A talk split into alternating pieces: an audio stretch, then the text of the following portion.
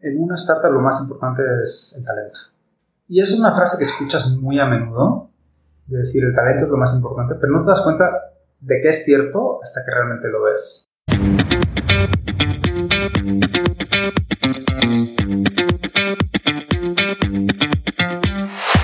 Hola, soy Alex Galvez y esto es Fundadores, el podcast donde me dedico a tener conversaciones con fundadores de startups latinoamericanas para deconstruir sus experiencias, su historia, sus errores y sus aciertos, y así encontrar los aprendizajes y herramientas que tú puedes aplicar en tu día a día. Bienvenido.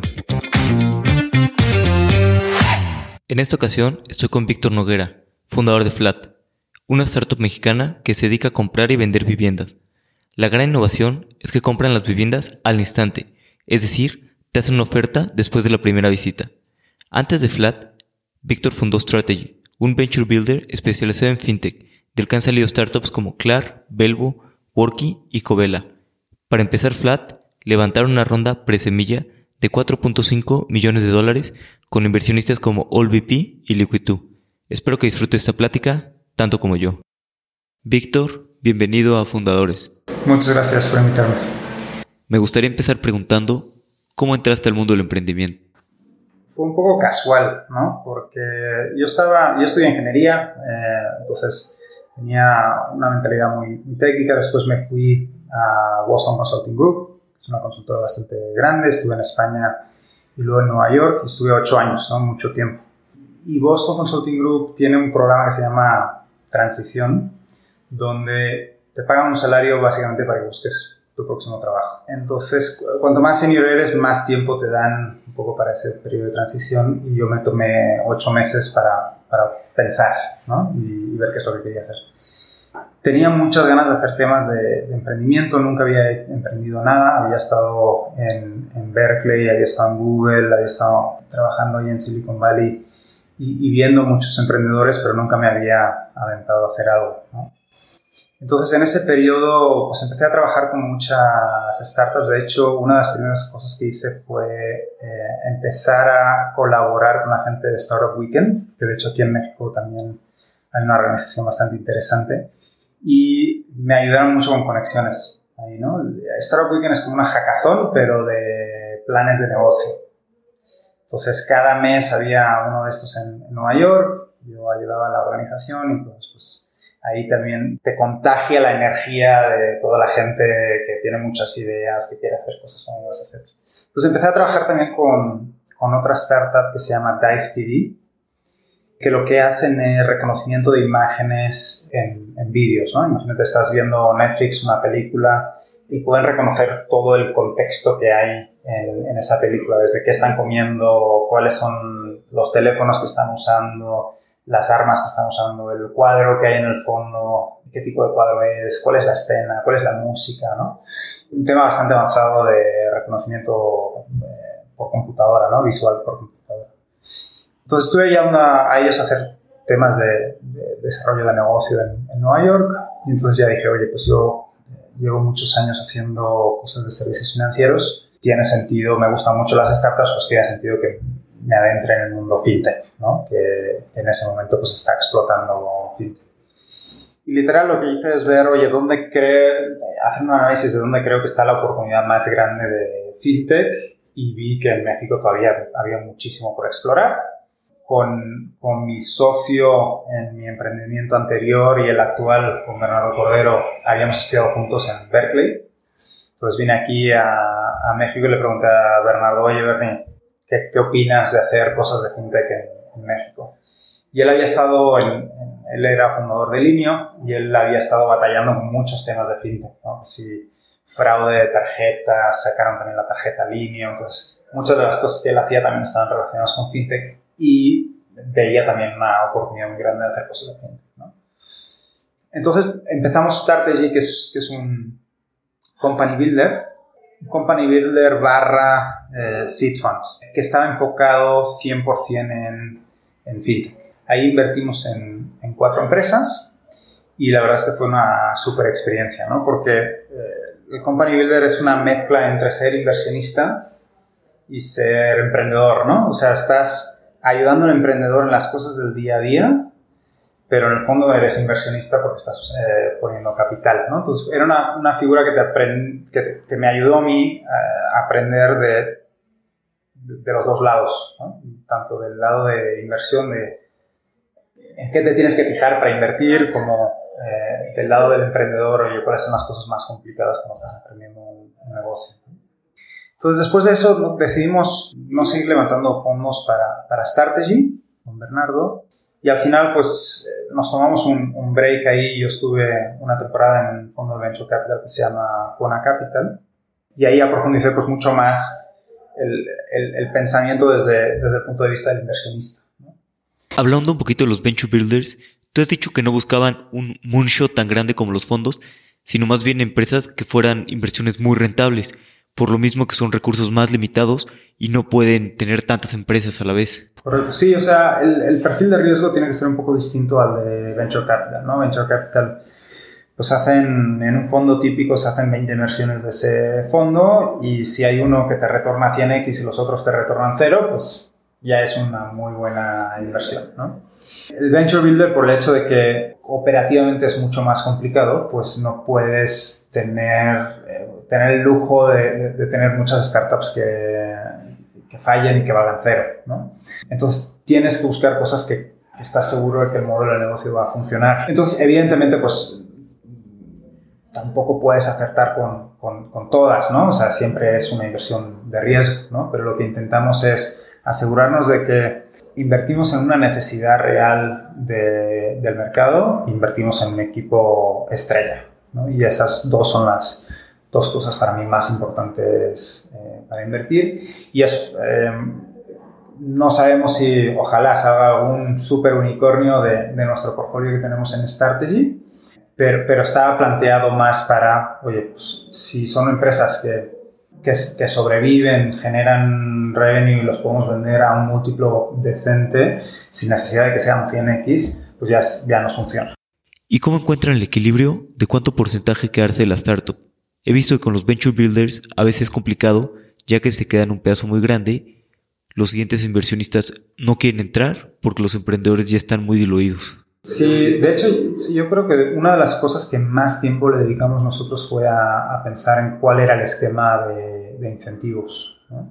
Probamos de todo y de hecho el, el, el, esquema en cada startup fue relativamente distinto, ¿no? pero siempre yo creo que somos, somos uno de los company builders que nos quedamos menos equity de la empresa proporcionalmente al, al, al valor que le hemos invertido.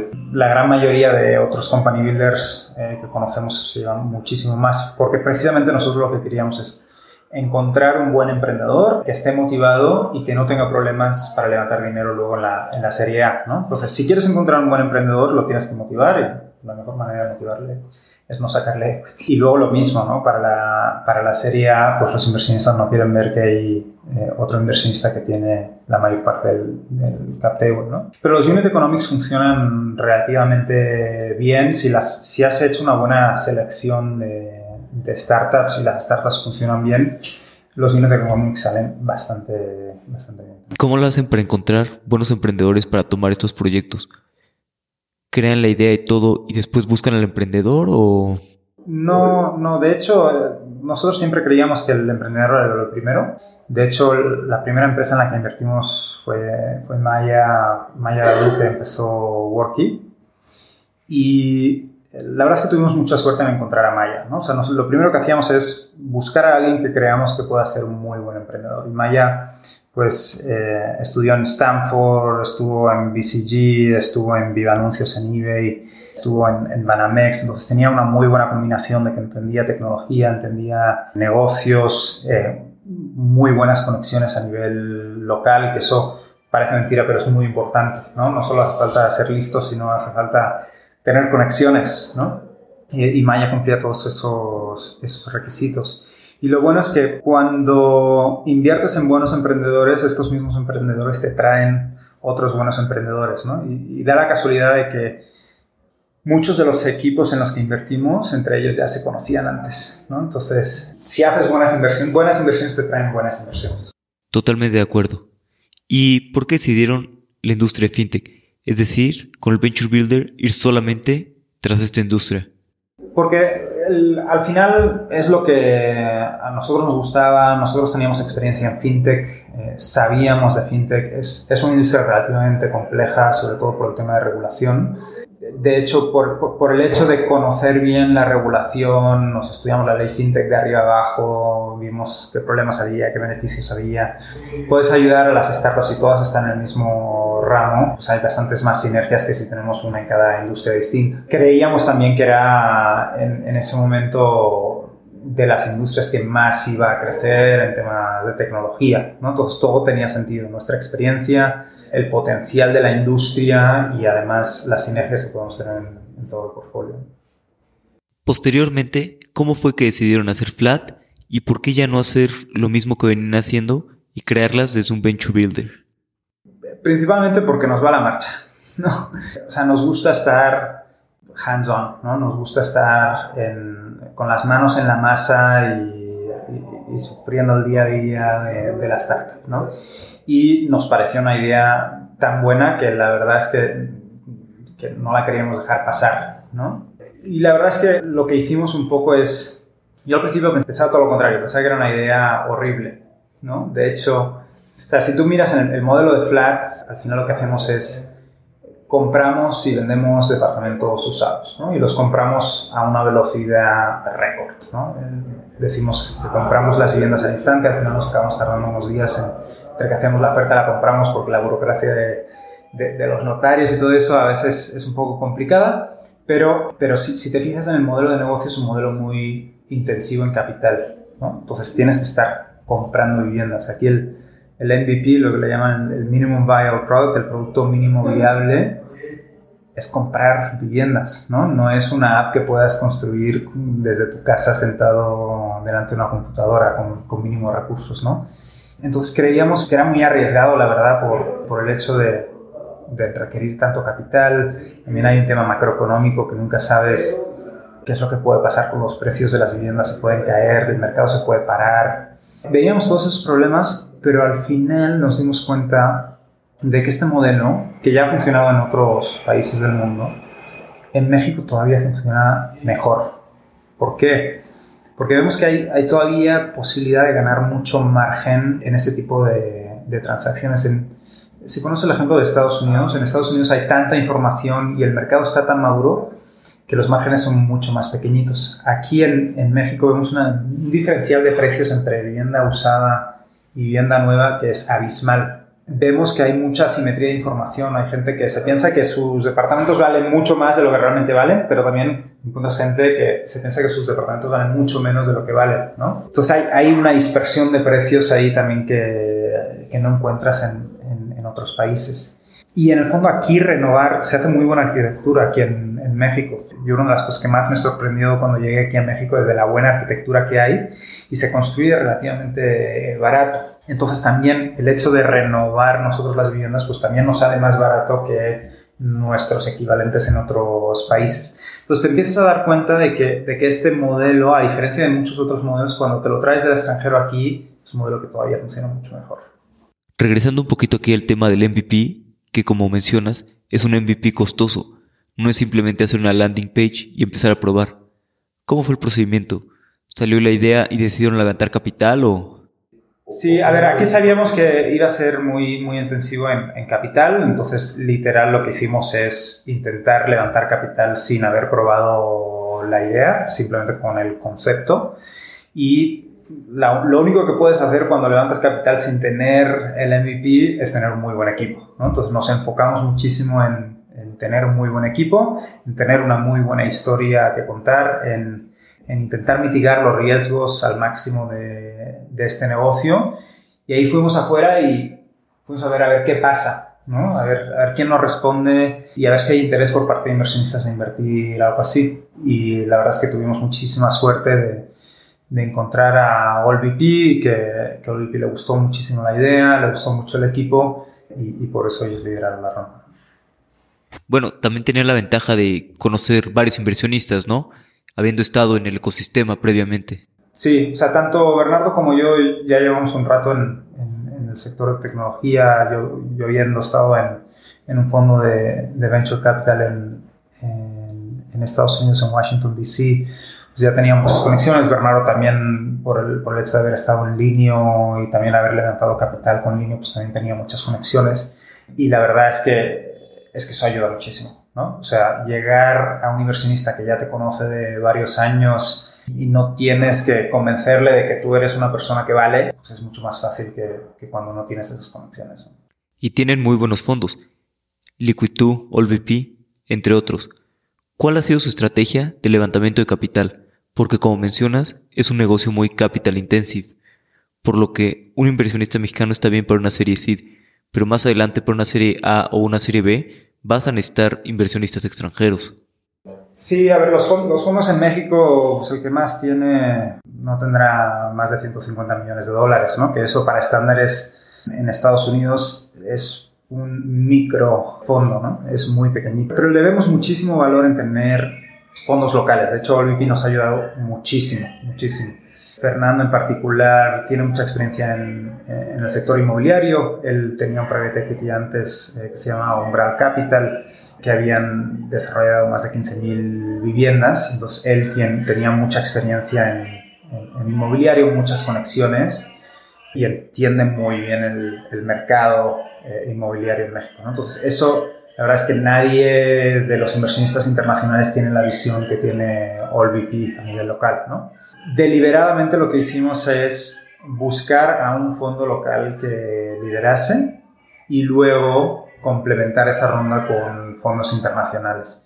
Los fondos internacionales, a pesar de que no tienen tanto conocimiento del mercado, nos ayudan mucho a dar credibilidad al proyecto. ¿No? Es decir, si tienes buenos inversionistas internacionales, estos te van a traer buenos inversionistas en la siguiente ronda. ¿no? ¿Y cómo fue que llegaron con Liquid2? Con Michael Ma y Joe Montana.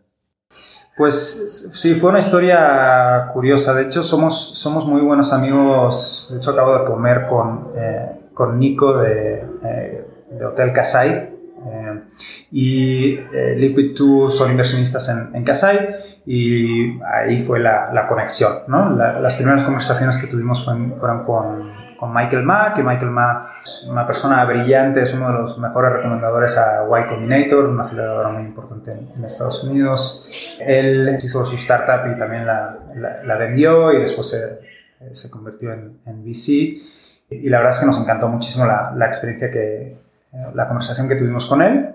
Entonces me dijo, oye, pues te voy a presentar a mi socio para tomar una decisión final. Nosotros en ese momento estábamos viajando, estábamos de roadshow por California, viendo a varios inversionistas. De hecho, habíamos, habíamos volado a Tijuana y, y, de Tijuana nos fuimos a Los Ángeles en coche porque nos salía mucho más barato volar a Tijuana y agarrar un coche que volar directamente a, a Los Ángeles, ¿no? Nos salía literal como una tercera parte del coste. Y, y, nada, le dije a Bernardo, oye, pues vamos a hablar con, con Joe, con, con, el socio de Michael, están interesados, ¿no? Y Bernardo dice, bueno, no sé quiénes son estos de Liquid 2, tal Joe, no sé quién es. Entonces, literal, eh, estábamos conduciendo y paramos en un parking en medio de, de la carretera ahí cerca de Los Ángeles y tuvimos la llamada con el tal Joe, ¿no? Entonces, bueno, nos empieza a contar, la verdad es que muy buenas preguntas, se le veía una persona pues, muy interesante con, con, preguntas muy reflexionadas, ¿no? muy de alto nivel. Y él nos contaba que él había estado en, en México haciendo eh, anuncios para, para modelo y tal. Y yo me imaginaba, bueno, pues debe ser productor de cine o debe ser cinematógrafo o algo así, ¿no? Y luego le digo a, a Bernardo, oye, ¿por qué no buscas a, Joe, a ver quién es este Joe, porque hace muy buenas preguntas y parece que conoce muy bien México, quién debe ser, ¿no? Y entonces Bernardo me dice, oye, es Joe Montana. Y yo, ¿quién es Joe Montana? Dije, igual es el hijo de, o el papá de Hannah Montana o algo así. Y a mí no me gustan los deportes. Y, y, y Bernardo todo lo contrario, le encanta, ¿no? Y el, y el fútbol americano mucho más. Entonces, bueno, pues la verdad es que al final acabó funcionando bien, porque creo que si hubiésemos sabido quién era, nos hemos puesto muy nerviosos, ¿no? Y la verdad es que fue una muy buena conversación, yo creo, porque no sabíamos quién era y hablábamos de tú a tú. Qué bueno que fue así. Yo he sabido que no le gusta, bueno, que no se deja que te tomes fotos con él. Pues no lo hemos visto nunca en persona. Eh, que tenemos ganas de ir a, a San Francisco, como mínimo que nos firme una pelota o algo. Eh, pero no lo hemos visto en persona. Y es una de las cosas interesantes de, de, la ronda de fundraising que hemos hecho nosotros. Te diría que la gran mayoría de inversionistas han tomado decisiones sin vernos. ¿no? Algunos ya nos conocían de antes, pero la verdad es que estamos muy agradecidos de que muchos han confiado en nosotros casi, casi por lo que les decíamos, el PowerPoint y, han tomado decisiones muy rápidas, ¿no? Eso es muy agradecer de, de, inversionistas, que, tomen, que te digan que sí o que no, cualquiera de las dos, pero que te lo digan rápido, ¿no? Totalmente de acuerdo. Y regresando un poquito al modelo de negocios, aquí el papeleo es muy lento. Hay que hacer notarios, hay que hacer registro civil, todas estas cosas. ¿Cómo mitigas un poquito esta parte del riesgo en el negocio? Sí, a ver, nosotros estamos trabajando con un par de notarías que ya los conocemos muy bien y conocemos cuáles son sus procesos y podemos optimizar muchos de, esos procesos, ¿no? Ya sabemos exactamente lo que nos piden, qué es lo que necesitan para la escritura, revisamos la escritura antes de, de llegar a firmar para que en la firma, pues, la primera que hicimos nos pasamos tres horas en el notario leyendo la escritura, ¿no? Hay ciertas cosas que puedes hacer cuando ya conoces bien al, notario y digamos el registro se, puede llegar a tardar como cuatro meses en, salir, pero no, dependemos del registro.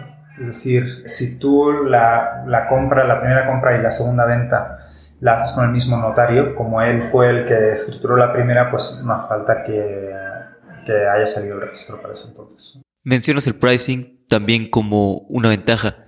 Precisamente la parte de datos en México hace que haya mayores oportunidades de pricing. Sí, es un arma de doble filo, ¿no? Porque de un lado puedes encontrar mejores oportunidades, del otro lado es mucho más difícil construir un modelo de pricing que sea preciso. ¿no? Entonces, nosotros hemos buscado muchas fuentes de datos, desde avalúos de los bancos, pasando por información de los portales inmobiliarios, pero al final los datos que mejor nos están funcionando son datos que nosotros estamos generando con nuestro negocio al día a día, ¿no? ¿Por qué? Porque es información que es mucho más fiable, que está contrastada, que como nosotros vamos a visitar departamentos, pues podemos comprobar que si los metros cuadrados son los que dicen, que si la edad es, es ciertamente esa. Pero claro, eso es complicado, ¿no? Porque no puedes conseguir millones de datos eh, en un instante, ¿no? Es costoso el tener que ir vivienda por vivienda eh, consiguiendo datos, ¿no? Entonces, el tema de los datos es un reto eh, conseguirlos y construir un modelo de, pricing que sea preciso, pero al mismo tiempo nosotros siempre decimos no tenemos que ser exacto al, al, al, peso, ¿no? Siempre y cuando tengamos un modelo que sea mucho más preciso que el de los otros players en el mercado, con eso ya ganamos. Y un poquito hacia el futuro, ¿cómo ven Flat? ¿Qué prefieren? ¿Expandirse a otros países o sacar nuevas líneas de negocio dentro del mismo país? Sí, es buena pregunta y es, un tema que siempre debatimos. La hipótesis esencial es que hay tanto por hacer en México y, y hay tantas, tan pocas PropTech ahora que están solucionando los enormes problemas que hay en el sector inmobiliario, que es mucho más fácil expandirse en otras líneas de negocio que expandirse internacionalmente. ¿no? Expandirse internacionalmente significa pues una nueva regulación, una nueva cultura, dependiendo de dónde te expandas un nuevo idioma, encontrar talento, encontrar proveedores distintos, los contratistas. Entonces es un mundo totalmente distinto. A veces es más fácil hacer otra línea de negocio en, el mismo país que hacer lo mismo fuera, ¿no? Y, y, y de nuevo, aquí vemos que PropTech está como estaba antes FinTech, donde era un espacio muy pequeño, o sea, muy pocos jugadores en un espacio gigante. Y aquí es lo que vemos, aquí hay, aquí hay tantos problemas por resolver que nos encantaría resolverlos todos, ¿no? Y ojalá nosotros podamos ser la plataforma PropTech donde cualquier comprador y cualquier vendedor de, de viviendas venga a nosotros, ¿no? Y, y eso significa pues, dar muchos servicios tanto a compradores como a vendedores. Y respecto a México, ¿ahorita opera en la Ciudad de México? ¿Opera en otras ciudades también?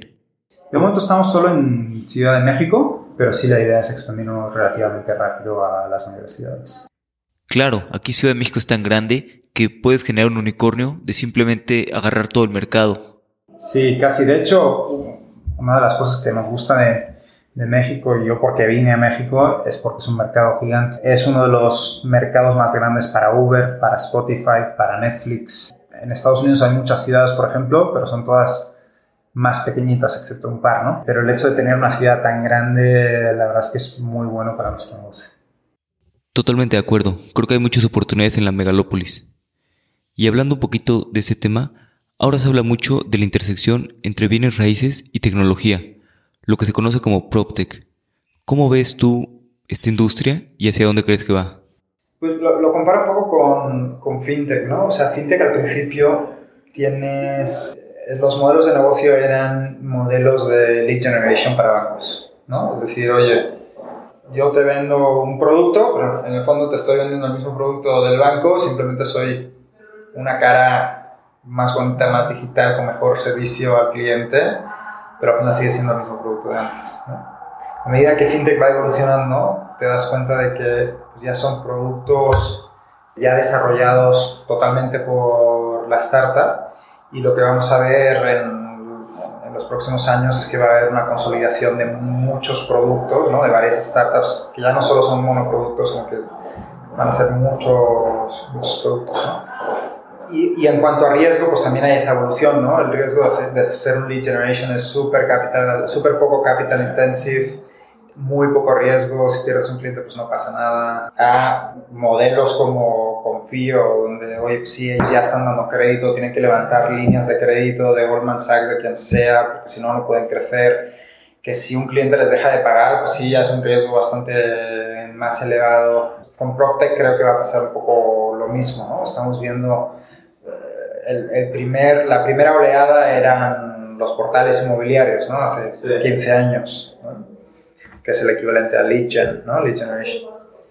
Ahora estás viendo con, con por ejemplo, con Truehome, con The House, es un modelo de brokerage donde ya no es un listing, sino que ya toman un servicio mucho más activo, mucho más profundo, digamos, pero siguen sin tomar riesgo. Y nosotros somos ya el siguiente escalón donde no solo ofrecemos un muy buen servicio, sino que además tomamos riesgo en, la industria. Entonces, la verdad es que tiene muchísimos paralelismos fintech con, con Muy interesante, nunca lo he visto de esa manera.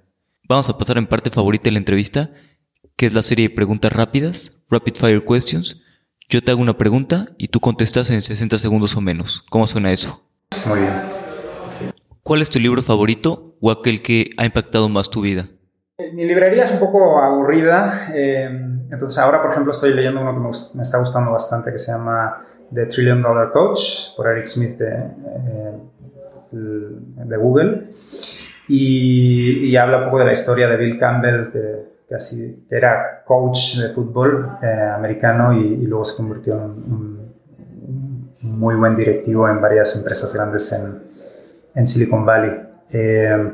La verdad es que si ves mi librería es, toda mucha habla de negocio, de emprendimiento, ese tipo de cosas, eh, poco de ficción.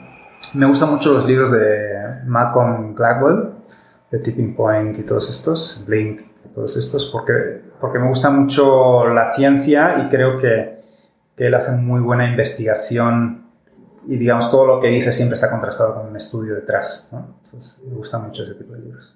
¿Cuál es tu hack favorito para ahorrar tiempo o algún hack de productividad? Pues un poco relacionado con la, con la, pregunta anterior, escucho, he dejado de leer libros, escucho audiolibros ahora. Porque la verdad es que teniendo familia, cuando llego a casa, pues lo que quieres hacer es estar con la familia, bañar al niño y luego en la mañana pues, quieres ir al gimnasio también y hacer deporte y balancear varias cosas. Entonces no te da mucho tiempo de leer, entonces aprovecho todo el tráfico de la ciudad para, para escuchar audiolibros. ¿Qué creencia o hábito has cambiado en los últimos cinco años que ha mejorado drásticamente tu vida? Pues mira, puede parecer un tópico, pero en una startup lo más importante es el talento. Y es una frase que escuchas muy a menudo, de decir el talento es lo más importante, pero no te das cuenta de que es cierto hasta que realmente lo ves. Yo te diría, si, si solo hago una cosa bien en Flex, debería ser traer la mejor gente. La mejor gente que sepa ejecutar, que sepa definir, solucionar los problemas, que sepa crecer la empresa, ese es mi rol, ¿no? Encontrar el mejor talento. Y la verdad es que todo el mundo lo dice, pero hasta que no lo sufres, no te das cuenta que sí es verdad. De acuerdo, el talento es importantísimo. ¿Qué startup o producto te gusta usar que creas que es una unfair advantage? A ver, creo que hay mucho potencial en, eh, en los Google Homes y, Alexas y, tema de, de, voz. Creo que estamos muy lejos todavía de lo que puede llegar a, a ocurrir con eso. Y me encanta tener conversaciones con, con Siri, con Google Home y y ver que cada día evoluciona un poco más. ¿no? Todo el tema de inteligencia artificial creo que, que es el futuro. Nosotros estamos implementando, por ejemplo, en, en muchas cosas de inteligencia artificial y, y, creemos que puede desintermediar muchos procesos en el futuro. ¿no? Entonces, cualquier startup que esté haciendo temas de inteligencia artificial creo que tiene un hecho importante. ¿Cuál ha sido el mayor error de tu carrera? ¿O bien algún error que te haya dado aprendizajes para construir futuros éxitos. Sí, la verdad no me arrepiento de, la carrera que he tenido. Si, si, si, quisiera cambiar alguna cosa, yo te diría emprender antes. De un lado, creo que podría estar en una mejor posición si hubiese eh, emprendido antes, porque cuando emprendes aprendes muchísimo. Tampoco me, arrepiento de haber emprendido tarde porque también hay estadísticas ahí fuera que, que dicen que emprendedores más maduros, digamos, para ponerle una palabra, para no decir viejos, digamos, ¿no? pues tienen más éxito, ¿no? Porque, porque han vivido más, porque conocen más, tienen más experiencia, más relaciones, etc. Pero la verdad es que donde he aprendido más ha sido emprendiendo mi propio negocio. Me, me hubiese gustado tener ese aprendizaje mucho, mucho antes. ¿Hay algún punto de inflexión en tu vida que haya cambiado la forma en la que ves las cosas? Yo creo que tener un hijo. La verdad es que tener un hijo te da muchas alegrías y, y también muchos disgustos, ¿no? Pero, pero te hace muy, muy feliz y te ayuda también a poner las cosas un poco en perspectiva, ¿no? En realmente valorar qué es lo importante en esta vida, a valorar mucho más tu familia y hacer que, digamos, los problemas del trabajo no sean tan, tan importantes sí, tener un hijo para mí me ha cambiado la vida para bien. Qué lindas palabras. Víctor, muchas gracias por tu tiempo. El tiempo es lo más valioso que tenemos. Siempre podemos hacer más dinero, pero no más tiempo. Eso es cierto. Muchas gracias. Gracias a ti. Me encantó platicar con Víctor. Es un gran emprendedor y tiene muchos insights en el mercado PropTech. Sin duda, Flat será una de las startups que nos dará mucho de qué hablar en los próximos años. Si te gustó este episodio, te invito a que te suscribas en Apple, Spotify o donde sea que escuches tu podcast. Y te agradecería mucho si nos dejas una reseña en Apple Podcast. Si quieres sugerir cualquier invitado o me quieres dar cualquier tipo de feedback, escríbeme a alex.fundadorespodcast.com. Hasta la próxima.